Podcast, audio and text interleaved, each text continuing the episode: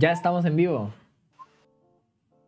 Hola a todos, bienvenidos a Janeta Podcast, a este nuestro tercer episodio de la segunda temporada. Como siempre, muchísimas gracias por estar aquí. Si ya nos conoces, gracias por, por bla, bla, bla, no sé hablar.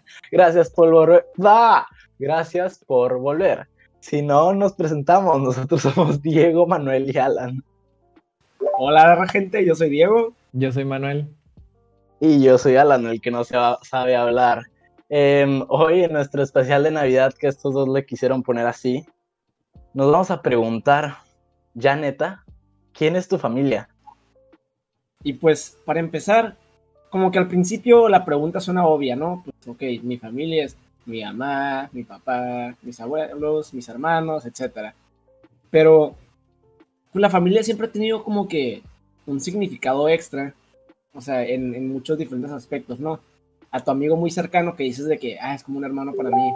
Las amigas que, ah, es que somos hermanas, o sea, lo de hermanas de diferentes madres. Em, o sea, todo como que esta connotación que se le ha dado al término de familia, aparte del simple como que biológico, ¿no? Ah, yo nací de esa mujer, esa otra persona nació de esa mujer, somos hermanos hermanos. Y aparte, siento que la familia se le ha dado como que este significado súper importante en el sentido de tú eres mi círculo en el cual siempre voy a poder como que mirar si necesito apoyo, mirar si necesito algún consejo. Y pues más, es más o menos de lo que queremos hablar, ¿no? De la familia en verdad solo es con la que naces o también puede ser familia la que eliges. Y aparte, queremos tocar un poco sobre si la familia tiene como que valor en sí o si nosotros somos el que le damos el valor a la familia. Y pues, ajá. Entonces, para comenzar, queremos pues irnos a lo, pues a lo básico, ¿no? ¿Cuál es como que la importancia de la familia hoy en día y cómo es la familia de hoy en día? Y pues para empezar, simplemente la familia hoy en día, pues se, o sea, se, está construida por como que lo que se conoce el núcleo familiar, que es básicamente la figura paterna, la figura materna y cualquier pues hijo o hija que tengan.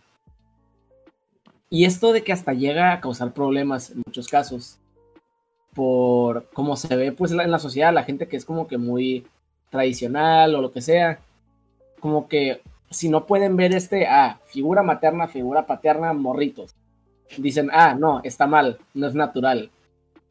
Y, y pues es como que, pues cuál es el problema, ¿no? O sea, Manuel, no sé, tú, tú tenías un punto con esto. Sí, eh, por ejemplo, eh, no sé, porque eh, muchas veces en la religión, o muchas veces, como dices, Diego, las personas más tradicionales, más conservadoras, tienen esta visión de la familia de que no, tiene que ser un hombre y una mujer y un hijo cuando la ciencia nos ha demostrado de la otra manera. Donde, por ejemplo, en las muchas teorías de la psicología, en algo que, que concluyeron bastantes de las que investigué, es que estas figuras paternas no son exclusivas al género y no son exclusivas aún hasta que sean dos. Porque no sé si les ha pasado, pero por ejemplo, papás divorciados, como que dicen, o sea, no sé, como que dicen entre familia, entre, entre como chismecito de que, y a ver cómo reacciona el hijo. Pues no, una persona de hecho puede cubrir las, necesidades, es muy difícil, pero puede alcanzar a cubrir las necesidades de, emocionales de un niño. Ahora, también lo que pasa es que cuando, cuando por ejemplo, se divorcian dos una pareja, pues obviamente queda la mamá y está trabajando y no puede cubrir las necesidades emocionales del hijo. Ahí es cuando surge el problema, pero no es, no es nomás de que, ah, nomás es una persona en la casa. De hecho, por ejemplo, la teoría del apego, que vamos a hablar después, dice que con una persona puede cubrir las necesidades emocionales del niño y no, necesariamente son dos. Y aparte, em, o sea, la gente ni se da cuenta, pero muchas veces tenemos aún más de una figura paterna o materna. Y no nomás en casos como que esos de que literalmente, ah, pues tengo dos papás legalmente porque mi mamá se pasa con otro güey.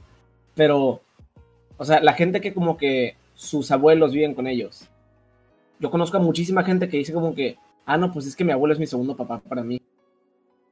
Y, o, pues, o sea, o cosas, o sea, cosas por el estilo, ¿no? De que, ah, no es que mi abuelita es como mi mamá. Y hasta más lejano a eso, o sea, se ve de que en animales, pues, o sea, hasta nosotros, pero pues como que ya no se ve tanto, ¿no? Porque pues ya no vivimos en tribus, es más como que ya sí nos apegamos un poco más al núcleo, al núcleo familiar, que es como que papás y hijos. Pero, o sea, en, un, o sea, en, en, en animales que viven de maneras muy sociales, se ve como, en verdad no es de que, ah, el, el, el, hombre como que macho que impregnó a todas las mujeres es papá y los va a cuidar a cada uno individualmente. Pues no, en, en, muchos conglomerados de animales lo que pasa normalmente es que, o sea, es como que todos cuidan de todos los cachorros porque saben de que, ah, pues son los que siguen, es la, es la siguiente generación, tenemos que mantener a la manada viva. Pues nomás es como que, ah, pues vamos a cuidar a todos y se crea este núcleo familiar en el que es simplemente, o sea, madres y padres y morritos. Y no De hay hecho- como que mamá y papá de este, mamá y papá de este, mamá y papá de este. De hecho, Diego, en las, en las comunidades de hace mucho también se tomaban esas, esas prácticas donde todos eran los hijos de todos. O sea, en realidad todos se cuidaban entre todos. Las mamás cuidaban a, los, a todos los hijos, a los chamaquitos. De hecho, no existía la, la monogamia. O sea, los, los niños eran súper mezclados y de todos modos los cuidaban como si fueran sus propios hijos. Y ya los papás iban a casar y etcétera. De hecho, en referencia local, en las, o sea, en las comunidades indígenas que vivían aquí en Baja California, eso era práctica común. O sea, venía más que nada de que pues los hombres tenían tantas relaciones sexuales con tantas mujeres que era como que, ah, pues ni sé cuál es mío. Pues arre, este güey también se cogió como a cinco. Yo tuve relaciones con como cinco. Pues arre, o sea, pues arre, son como que todos son estos morritos. De lo que casemos le vamos a dar a todos. Y, y pues ya. Y a mí, o sea, no necesariamente por las razones por las que ellos vivían esta, de esta manera, pero a mí se me hace como que de cierta manera una buena manera de ver a la familia, que es nomás como que cualquier como que estructura que se trate de personas que cuidan de las siguientes generaciones y que se pueden apoyar entre sí, es una familia. Pues a mí se me hace que funciona. O sea, Sí. no importa si tienes dos papás, no importa si tienes dos mamás, no importa si tienes un mamá o una papá nomás, no importa si tienes de que la familia tradicional. Si tú tienes figuras paternas con las que puedes, o sea, en las que puedes confiar, las que te van a apoyar emocional, o sea, físicamente, lo que sea, pues es una familia, ¿no? O sea, ahorita en el sentido tradicional de la palabra. Ahora, después también vamos a hablar de lo que sería la familia que se escoge. Pero, pues, ajá, o sea, a nosotros nos gusta como que ver la familia de esa manera, ¿no? Si hay algún, algún sistema de, apoyo y hay, pues, o sea, no necesariamente de que amor, pero pues, o sea, no, sí, hay amor, hay apoyo, pues es una familia, ¿no? O sea, no dejen que otras personas, por la manera en la que ellos ven de que, no, una familia incluye un pene, una vagina y un, y un producto de ese pene y esa vagina. Pues no. O sea, ustedes quieren a sus papás, o a sus mamás, o a su mamá y papá, o lo que sea, y está bien. Entonces, Alan, Ese- no sé si- No, pues nomás para agregarle. eh, así como dices, pues esta familia, sea lo que sea, sea papá, papá, papá, eh, mamá, papá, eh, los dos, abuelos con los que ibas, etcétera, pues ajá, tienes este sistema de apoyo y creo que son las personas que te, pues que te trajeron este mundo, eh, pues no, bueno, no, no forzosamente para nada, pero las personas con las que vives desde pequeño, creo yo, eh, creo que sería lo más común en estos casos de que tu familia es con las personas con las que creces, que te crían, que te inculcan sus valores y todo esto, con los que puedes voltear si en tercera de primaria te rompiste la rodilla en la escuela, pues a quién le marcan a tu papá o a tu mamá, oiga señora, venga por su hijo que se rompió la rodilla.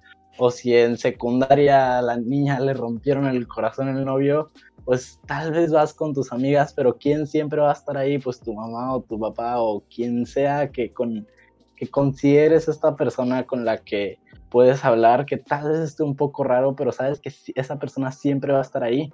Y, y sí, considero que esta familia, por lo menos para mí, es muy importante.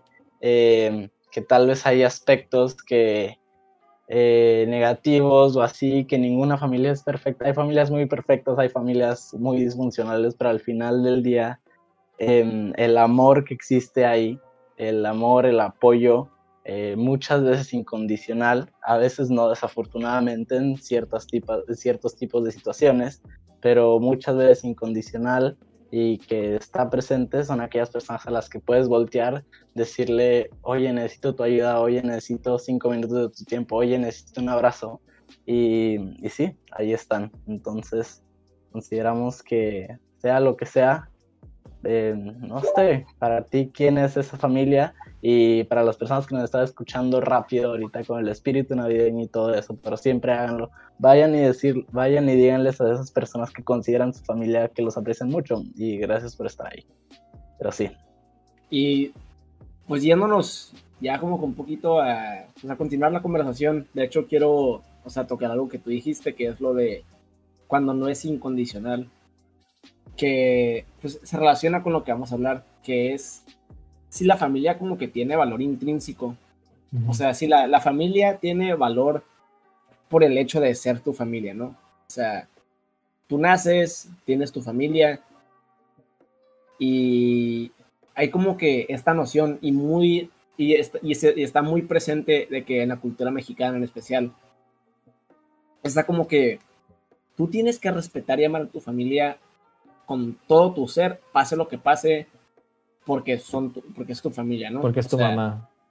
Porque, porque soy tu mamá, porque soy tu papá. O sea, todo, todo como que es esta, esta como que idea que se ha creado. Y pues yo me voy directo a la respuesta. A mí se me hace que no.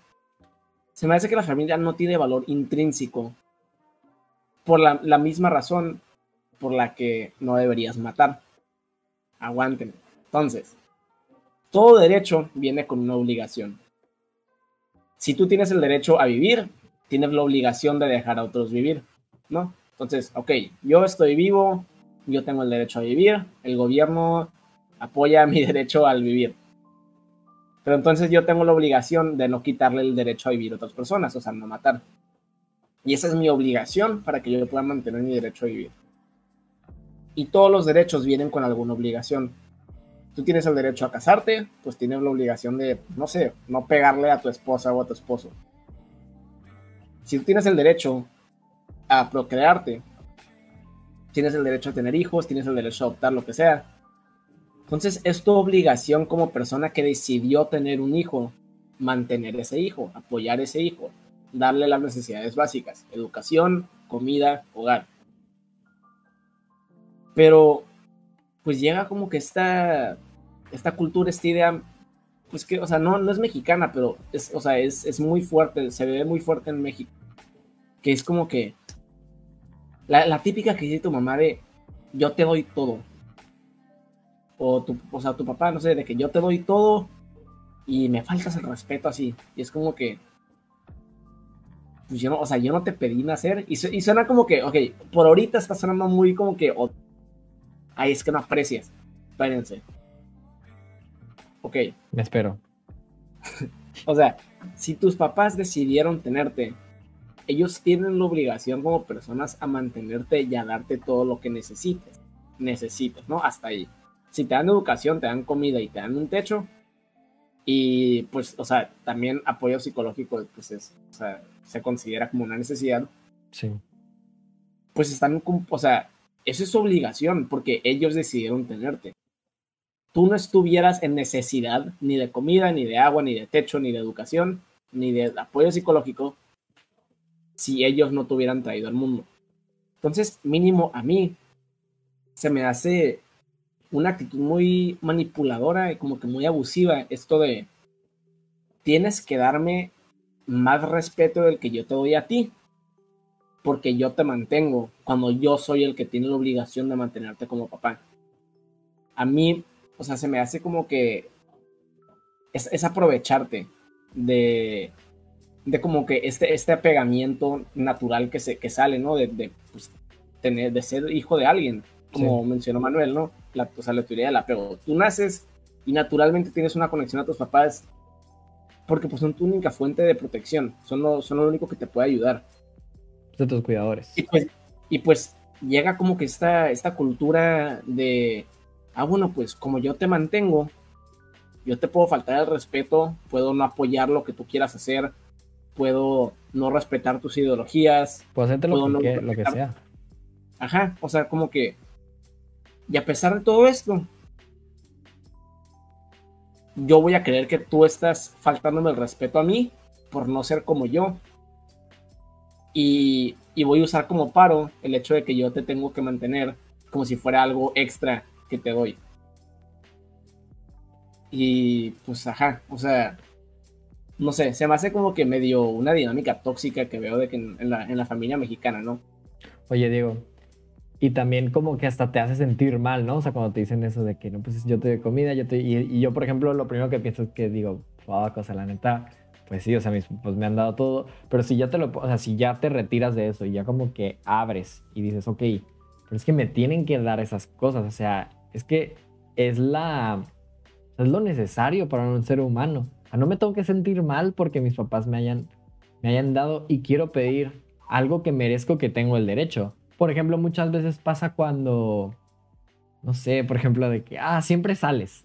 Y es como, pues es que quiero divertirme, quiero ver a mis amigos. Es como, nosotros te damos todo, techo, comida, de que todo. Entonces, como que te hace sentir mal, dices como que, fuck, o sea, te, te hace sentir como, como, pues sí, al final del día te manipula, pero sí te hace sentir muy mal. Al menos a mí, no sé, Alan y Diego, ¿cómo se sienten ustedes?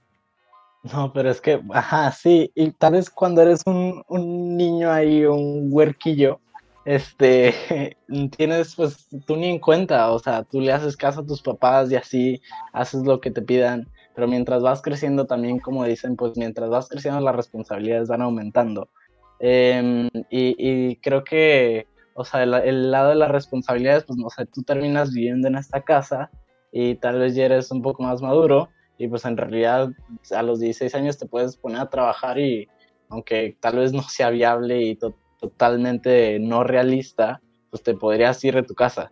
Eh, pero bueno, viviendo en esta casa tienes responsabilidades, pero sí, cuando empiezas a tener ya de que, pues opiniones propias, eh, ideologías, maneras de hacer las cosas, y es como que, pues ok, to- toda mi infancia me diste todo lo necesario y yo no me quejaba de muchísimas cosas porque pues era un, era un niño sin, con mente, sin mente propia, vaya, pero ahorita Sí. cuando vas creciendo, pues empiezas a hacer, a tener, desarrollar todo esto que, te, que acabo de decir, madurar más, y pues ahí es donde empieza, podría haber conflictos, y a veces sí creo que hay, em, pues prácticamente también por el, hecho cultural y generacional de que los padres o las figuras paternas, estos cuidadores, son más tradicionales y no respetan tus ideologías, y es ahí donde se donde podría entrar el problema. O sea, 100% que tú les digas, no, pues yo pienso esto, esto y esto, no, pues es que tú tienes que creer, no es que esto sea malo, simplemente ir con algo muy tradicional mexicano, no es que tú tienes que creer en Dios porque es- eres parte de esta familia y bla, bla, y bla, bla, y porque, porque soy tu mamá y porque nosotros somos tus padres y nosotros te inculcamos esos valores y no puedes tener otra ideología y ahí es donde ya, como dijo Diego, se vuelve pues un poco tóxico, claro que es tradicional y, y pues en la mente de estas figuras paternas, pues para ellos tal vez no está mal, pero si nos ponemos a pensar también, como dijo Manuel, ves este, esta imagen grande, eh, the big picture, ¿cómo se dice? Eh, la, pues la, sí, la grande y toda, Pues De rasgos, mande. a grandes rasgos. No, cuando ves toda la imagen, pero hay otra manera de decirlo. cuando Bueno, ves sí, toda bueno. la imagen.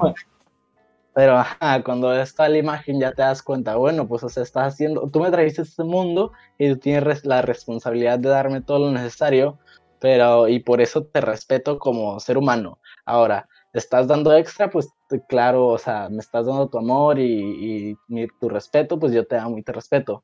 Pero ahora estás este, haciendo menos mis creencias, haciendo menos mis prácticas, haciendo menos mis ideologías, pues ahí es como que, oye, cálmate, o sea, me, me has dado, me has dado comida y todo eso, agua, shel- eh, un hogar y así, amor, pero ahorita como que estás fallando. Y como toda re- relación, creo, eh, pues como hablamos del respeto en nuestro primerísimo podcast, eh, un ser humano lo tienes que respetar por el hecho del ser humano, de, un ser, de ser un ser humano, pero cuando este ser humano ya te está faltando el respeto, para mí en lo personal, no importa si es tu papá, mamá, tu figura paterna, tu cuidador, como que pues, oye, tú, tus, tú tus ideas, yo las mías, y mientras no afecte tu manera de vivir, mientras no te causa ningún daño, pues hay que respetarnos.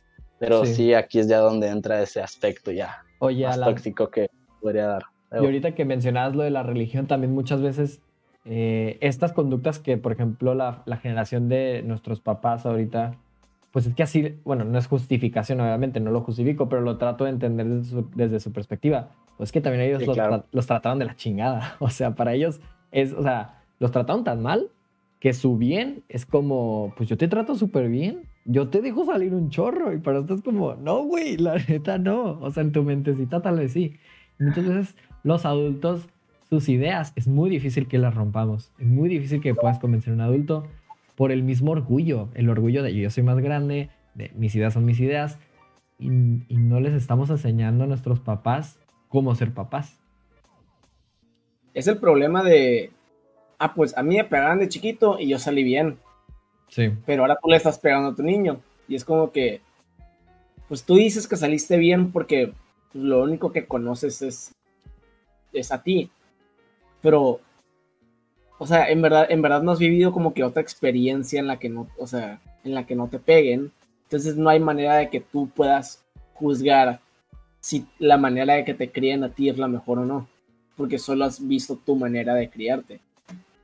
Y, y es aquí donde entra como que lo de, ah, la gente, o sea, los papás que dicen de que, ah, no, yo no creo en pegarle a mi. Y ay, no es que si no los disciplinas, van a crecer y van a ser unos de que mal portados y la chingada, y pues es como que. No. o sea, pero pues ajá, es lo que dices, o sea, ellos solo conocen lo que ellos vivieron. Ellos solo conocen la manera en la que ellos los criaron. Pero el problema es que a mí se me hace muy egoísta, de cierta manera, pensar que, ah, bueno, como me lo hicieron a mí, yo también se lo tengo que regresar a alguien. Porque y se me hace como que, que es este como que van, medio vendetta que tienen. Yo todo lo malo que veo que me, o sea, que pues pasa en la familia, lo primero que pienso no es, ah, bueno, se lo voy a hacer a mis hijos. Si llego a tener hijos, me voy a asegurar de todo lo malo que yo viví, hacer lo opuesto. O sea, es, o sea, es, es mi primer pensamiento, o sea, sí. yo por qué voy a querer que alguien más sufra lo que yo sufrí. O sea, es, no sé, o sea, se me hace egoísta este, este como que pensamiento de, ojalá las siguientes generaciones vivieran como yo viví para que vean que es de que ser no sé qué, ¿no? Que es, que es que mucha, que es lo que tienen mucho de como que es de esta gente más adulta. Ay, no es que ahora, hoy en día son bien, son bien frágiles. Lo de. La generación de cristal. Lo de, lo, de, los snowflakes, la, la, generación de cristal, Ajá. Y es como que pues güey, o sea, si estás hablando de cómo te la pasaste la chingada de chiquito, ¿por qué le estás diciendo a la siguiente generación? Ay, qué putos que no vivieron de la chingada.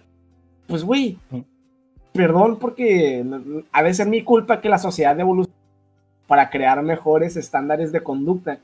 Perdón, a la siguiente más seguro de viajar en una máquina del tiempo hace 60 años para que te traten de la chingada, pero que la sociedad no evolucione. Pues no, güey, o sea, pues yo nací cuando nací, voy a vivir en la sociedad en la que vivo, pero si encuentro problemas en la sociedad de ahorita, no importa si tú piensas que son problemas más chiquitos que el, o, o menos importantes que los anteriores, yo voy a querer mejorarlos. Si tú piensas que el hecho de que un papá ignore emocionalmente a sus hijos no es tan malo como que a ti te hayan pegado con un gancho, pues a mí me vale madres. Sigue siendo malo que un, que un par de papás ignoren emocionalmente a su hijo. Entonces yo voy a pelear porque los papás no ignoren emocionalmente a sus hijos. La, idea de tu sufrimiento no es válido porque hay peor sufrimiento es, estúpido e ignorante en su, en su raíz. O sea, si a ti te disparan en la pierna y a alguien más le dispararon en el, en el estómago, güey, ¿por qué te duele que te disparan en la pierna? O sea, alguien más le dispararon en el estómago. No, pues, güey, ya no me duele, güey. No, ¿verdad? Bueno, Manuel. Sí, Diego, quería leer un comentario del chat muy importante de Daniel, donde dice, detrás de esa generación de cristal también hay demasiados retos. Eso a veces no lo entienden. Y tienes razón, Daniel, lo primero que, lo primero que se me ocurrió es que somos generaciones muy, muy distintas, pero los que, lo que más nos, nos separa yo creo que es el uso de la tecnología y que no entiendan la dinámica de, de que no, mamá, no, no me duele la cabeza porque usted tanto el celular, siempre. O sea, o, o, como de que no, mamá, no me paso nomás todo el día en la compu valiendo, también investigo, también veo videos que me interesan, también aprendo del mundo, también platico con las personas que ahorita no puedo platicar. Y, como, y, y yo creo que es, eso, eso, eso, es algo que, que, que, la generación de arriba no entiende, que nosotros también tenemos nuestros retos. No sé qué piensan ustedes. Pues de hecho, eh, qué bueno que sacaste el ejemplo, porque me acaba de pasar.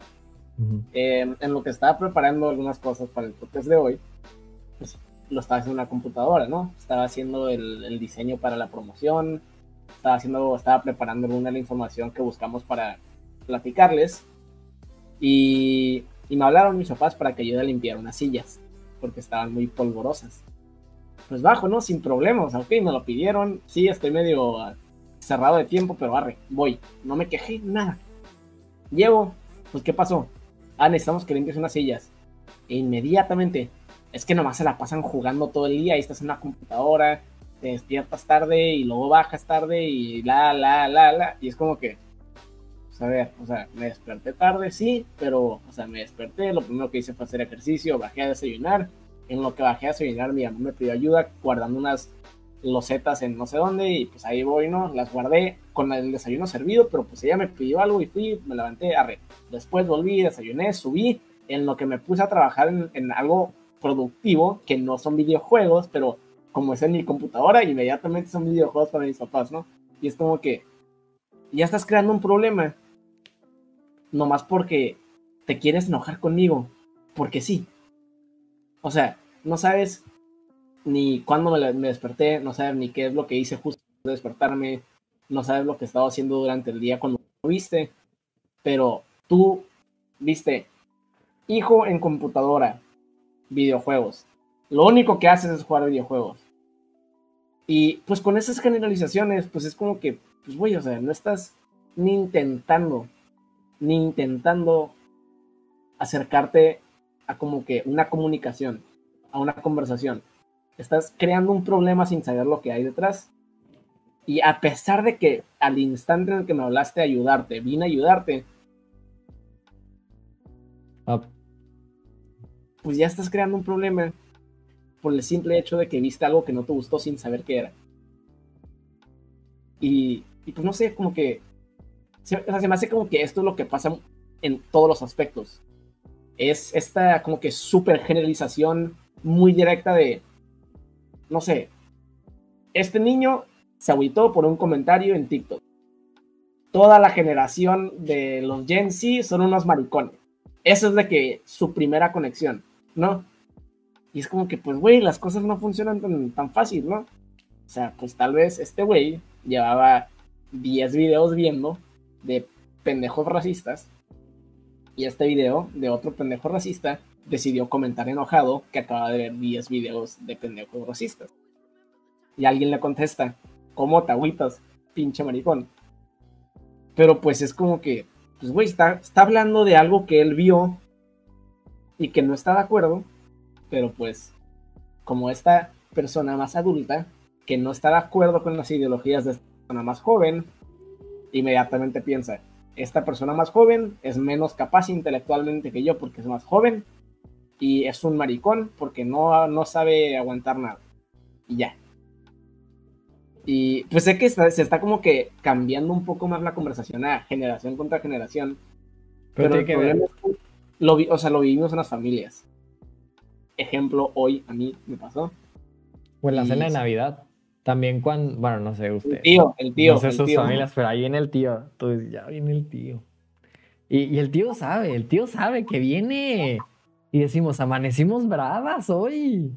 O sea, o sea, neta se pasan de lanza, o sea, como que Ok, ok, está bien hablar de política, está bien hablar de tus ideologías pendejas, pero pues no sean así, chicos, la neta. O sea, no sean así, no traten de causar problemas por causar problemas, eduquen.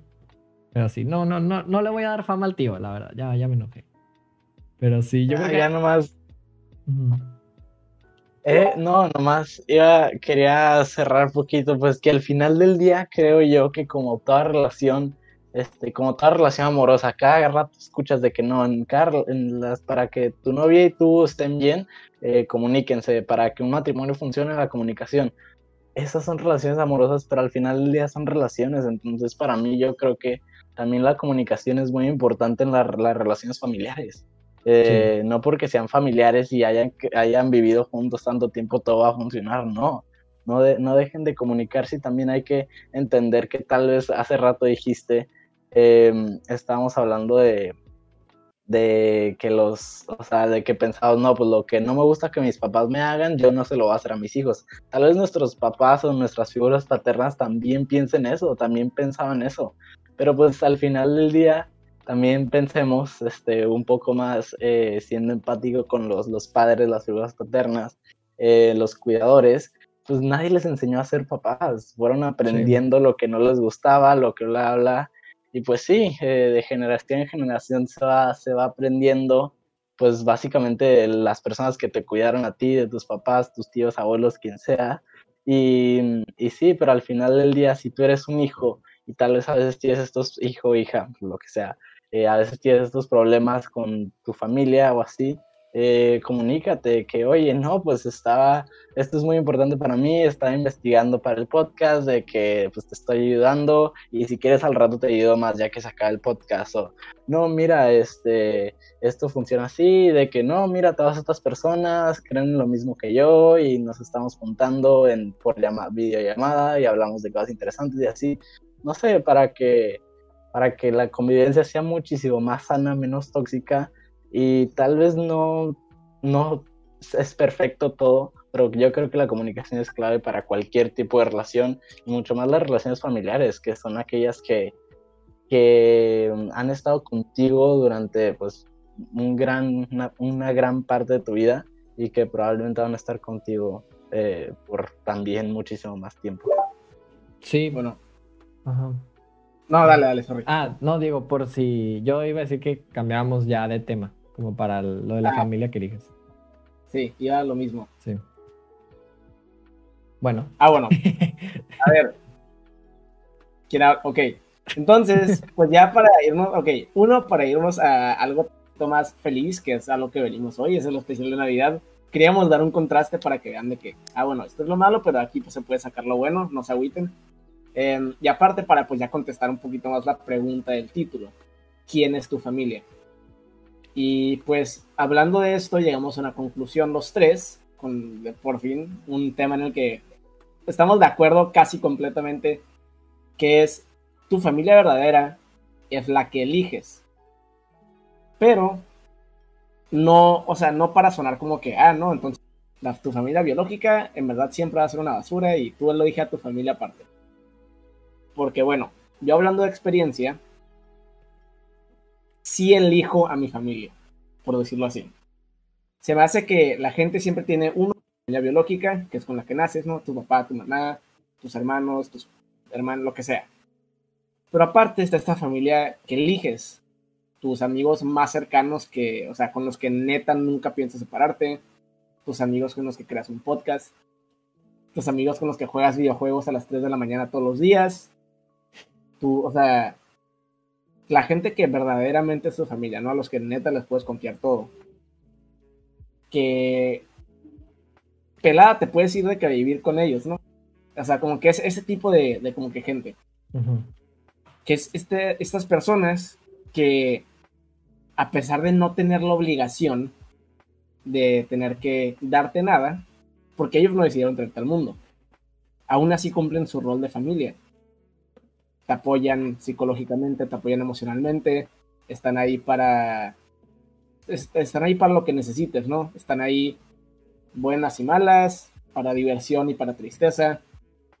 Y están cumpliendo este rol de familia sin ninguna obligación sin ninguna razón, nomás porque, ¿sabes qué? Esta otra persona que no tiene nada que ver con mi sangre, me importó. Le voy a dar mi atención, mi tiempo, le voy a dar, lo voy a crear como si fuera una responsabilidad mía. Y no sé, se me hace muy bonito que el humano pueda hacer esto. Que yo pueda llegar con estos dos idiotas aquí al lado de mí y pues decirles si necesito algo y que decidan darle importancia a eso que yo necesito porque quieren. Porque quieren. Sí. Entonces a mí se me hace que esa es la verdadera familia. Esa familia que, que tú escoges. Pero se me hace que la familia con la que naces, si tú decides una vez que ya estás grandecito y que piensas, ¿sabes qué? A pesar de que ya son mi familia biológica, aparte los quiero escoger como parte de mi familia que, que yo considero familia, pues se me, se me hace tantito más como que bonito, ¿no? O sea, como que se me hace que de cierta manera es un apoyo un poquito más grande siempre poder tener este como que núcleo al que puedes volver. Sí. Pues ya no sé ustedes que quieran mencionar. Sí, Diego, yo quería hacer un poquito, un contraste, un poquito de contraste en esto para, para no seguirle al mismo, al mismo carril, porque también puedo ir por el mismo carril. Yo también, como tú, tengo muy, muy amigos muy buenos que la familia que escogí, la verdad, yo tengo mucha suerte. Y me gustaría hablar un poquito de la suerte, ¿no? Yo soy muy suertudo y yo siempre he dicho que neta, Dios, Buda, Alá, lo que quieras, me puso personas muy especiales en mi vida y neta que puedo considerar familia que escogí y neta no merezco amigos de los que tengo. Pero yo tengo un familiar que no tuvo tanta suerte, que sus amigos lo traicionaron muchas veces, que estaba en círculos sociales muy tóxicos. Y esto, esto fue tan grave, o sea, nunca le he preguntado directamente qué tan grave fue, pero me imagino que es tan grave que de ahorita no tiene amigos. O sea, este familiar ya está grande, ya tiene casi 40 y algo y no tiene amigos. Y no tiene amigos por decisión, o sea, por decisión propia. Obviamente tiene amigos en el trabajo, tiene amigos pues en sus círculos de, de adulto, pero no tiene amigos, no tiene amigos como yo tengo amigos que les puedo marcar a las 3 de la mañana llorando. Entonces, eh, esta visión de esta persona la, la ha compartido con otros familiares y los otros familiares también de que no, sí, yo todavía no tengo amigos. Yo digo, yo digo, verga, güey, ¿cuánto los traumaron? O sea, ¿cuánto los traumaron los amigos de la prepa, de la uni, que ya no se quedaron con ellos? Ellos decidieron que su familia iba a ser su familia biológica. Entonces también yo creo que es importante ver que sí, la familia que tú eliges muchas veces puede ser exterior a tu, a tu círculo de familia biológica. Pero aunque sea una magia que no vemos, pues la familia biológica siempre va a estar ahí. aunque te caguen, aunque sean los peores, siempre mínimo la vas a tener ahí, si todo lo demás falla. Yo creo que eso, yo creo que eso, es también algo bonito. Siento que porque tengo 18 años todavía no entiendo esa mágica, esa magia de, la familia y, cómo y por qué son importantes mis primos que no entiendo y que ya no nos juntamos tanto y mis tíos. Pero siento que hay algo ahí que todavía no, no entiendo. No sé ustedes, Alan y Diego, qué opinen. No, pues sí, este, el hecho, sí, también nosotros que tenemos 18 años, tal vez sí, la experiencia de vida nos falta y tal vez en eso estoy bastante seguro que nos ganan nuestros papás, nuestros abuelos, etcétera, que tal vez eh, cuando nos dicen, no, yo tengo más experiencia que tú y yo sé más, pues a veces sí, eh, la verdad, tal vez no en todo, pero la experiencia, claro que da conocimiento, por lo menos yo lo veo así. Y también eh, se me hace asombroso, pues en realidad cómo, ajá, cómo esta familia va a estar siempre ahí como que quieras o no, pero también uno tiene el poder de escoger a quién tiene cerca. O sea, uno se puede separar de su familia biológica e irse con sus amigos, con esas otras personas con las que no tiene ningún lazo de sangre, o puedes tener a ambos súper cerca. Eh, al final del día uno escoge sus relaciones y uno puede escoger quién es su familia aunque la familia biológica siempre va a estar ahí, pero en realidad pues em, los lazos eh, se pueden armar y se pueden cortar según las situaciones, pero ¿cómo puedes ir tú, ya cuando eres más grande, escoger verdaderamente quiénes son esa familia con la que siempre, siempre, siempre, siempre vas a poder contar, eh, sea lo que sea? Entonces, em, y creo que al final también, familia que escoges, claro que si te toca con suerte, porque puede haber situaciones que no, pero nunca dejes de buscar. Creo que siempre hay personas ahí que te pueden ayudar, que pueden ser parte de tu familia, que te pueden agradar y pueden apoyar tus ideologías y te respetan y todo eso sin tener ningún lazo sanguíneo o lo que sea. Y se me hace muy padre también cómo con esta familia que tú escoges puedes no simplemente tener ese ese apoyo, sino trascender. Y creo que esto ya más lo veo más con los amigos. Por ejemplo, yo en mi experiencia personal, pues mis amigos tienen muchísimas, muchísimo las mismas creencias que yo tengo. Por ejemplo, eh, no sé ustedes, pues yo escojo a mis amigos por su forma de pensar y su forma de ser. Em, entonces, creo, por ejemplo, así como estamos nosotros ahorita, la trascendencia, pues nos pusimos a crecer juntos porque tenemos las mismas ideologías, los mismos objetivos hasta cierto punto tal vez, e hicimos un podcast.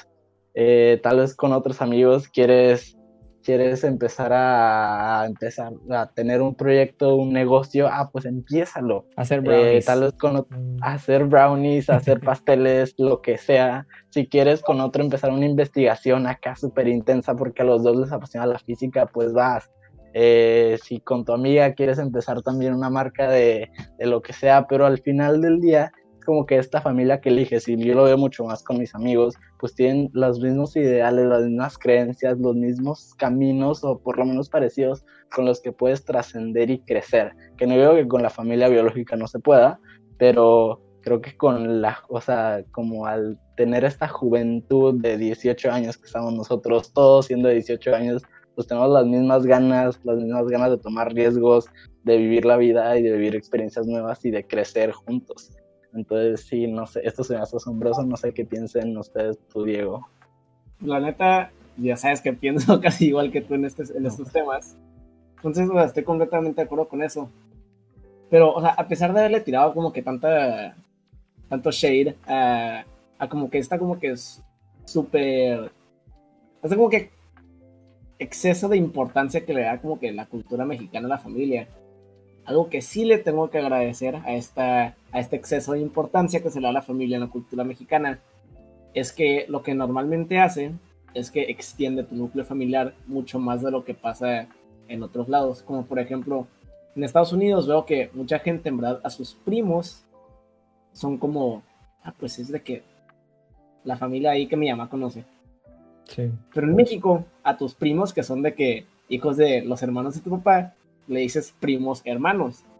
Y se ven, no sé, cada dos fines de semana, siempre están en Navidad y siempre están en Año Nuevo y siempre están en semana. O sea, no creo que pudiera tener un núcleo familiar tan grande y tan variado si no fuera por como que esta importancia que se da a la familia en la cultura mexicana.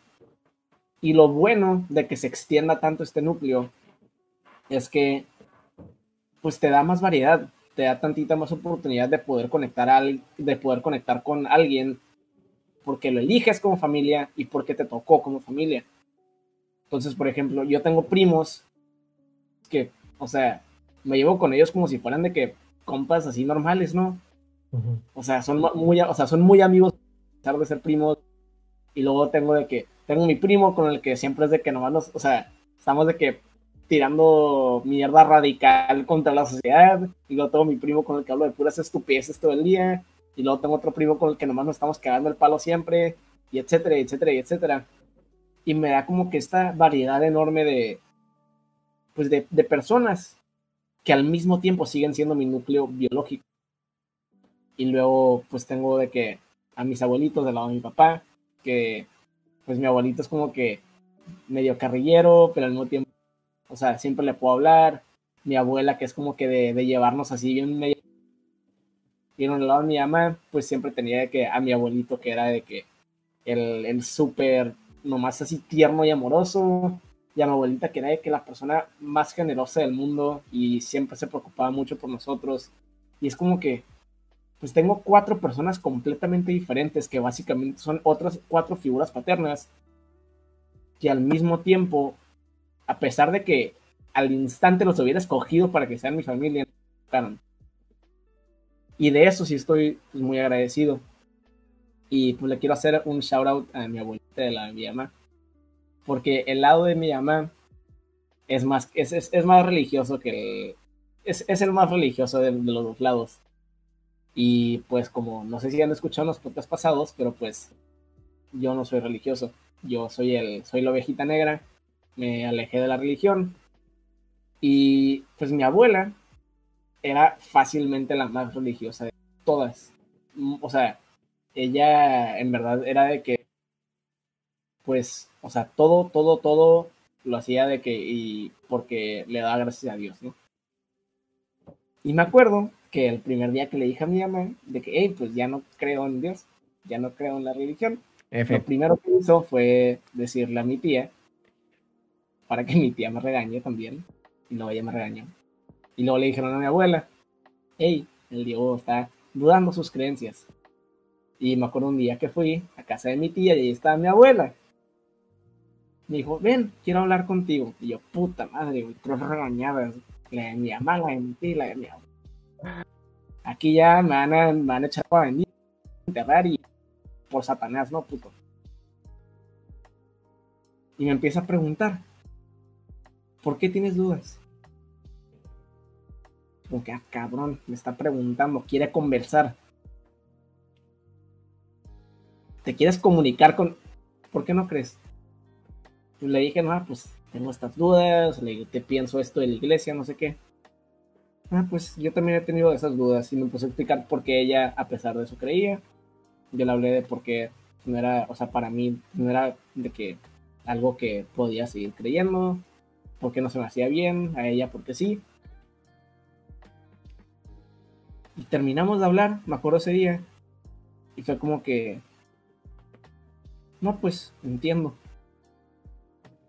Y las primeras palabras, y siempre las tengo grabadas en mi cabeza, pues eso fue, pero sabes que yo te quiero mucho. Yo como que, ah, puta madre la más boomer, la más viejita, la más religiosa, la más intensa, fue la que estuvo más abierta a diálogo y Y, pues, ¿saben qué? Esto no me hubiera tocado si no hubiera sido por esta como que súper importancia que le da la cultura mexicana familia, porque no creo que hubiera sido tan cercano a, tan, a tanta familia como para que mi abuela puede decir, hey, ven, siéntate, quiero hablar de tus creencias e ideologías contigo. Mm. Y pues Simón, o sea, esto es lo que quiero que se lleven de hoy. Uno, no le tienen que hacer caso a la estructura social de lo que es la familia. Ustedes quieran a quienes quieran, ustedes consideran a sus papás, a sus figuras paternas, a quienes quieran considerar a sus, a figuras paternas. Ustedes hagan a su familia a los que quieran hacer su familia. Apoyan a los que quieran apoyar, quieran a los que quieran querer. Pero no se les olvide que hay veces en, en la vida que somos suertudos y que nos toca gente que si les dan la oportunidad de hablarles, que si les das la oportunidad de conocerlos, de, comunicarte bien, resulta que son personas muy buenas, más de lo que puedes esperar. Y, y sí, feliz Navidad. No sé qué quieran decir ustedes. Qué bonito, la verdad, qué bonita historia. No, no me esperaba ah, ese plot twist, ¿eh? La verdad, y los del chat también dijeron, no, un plot twist.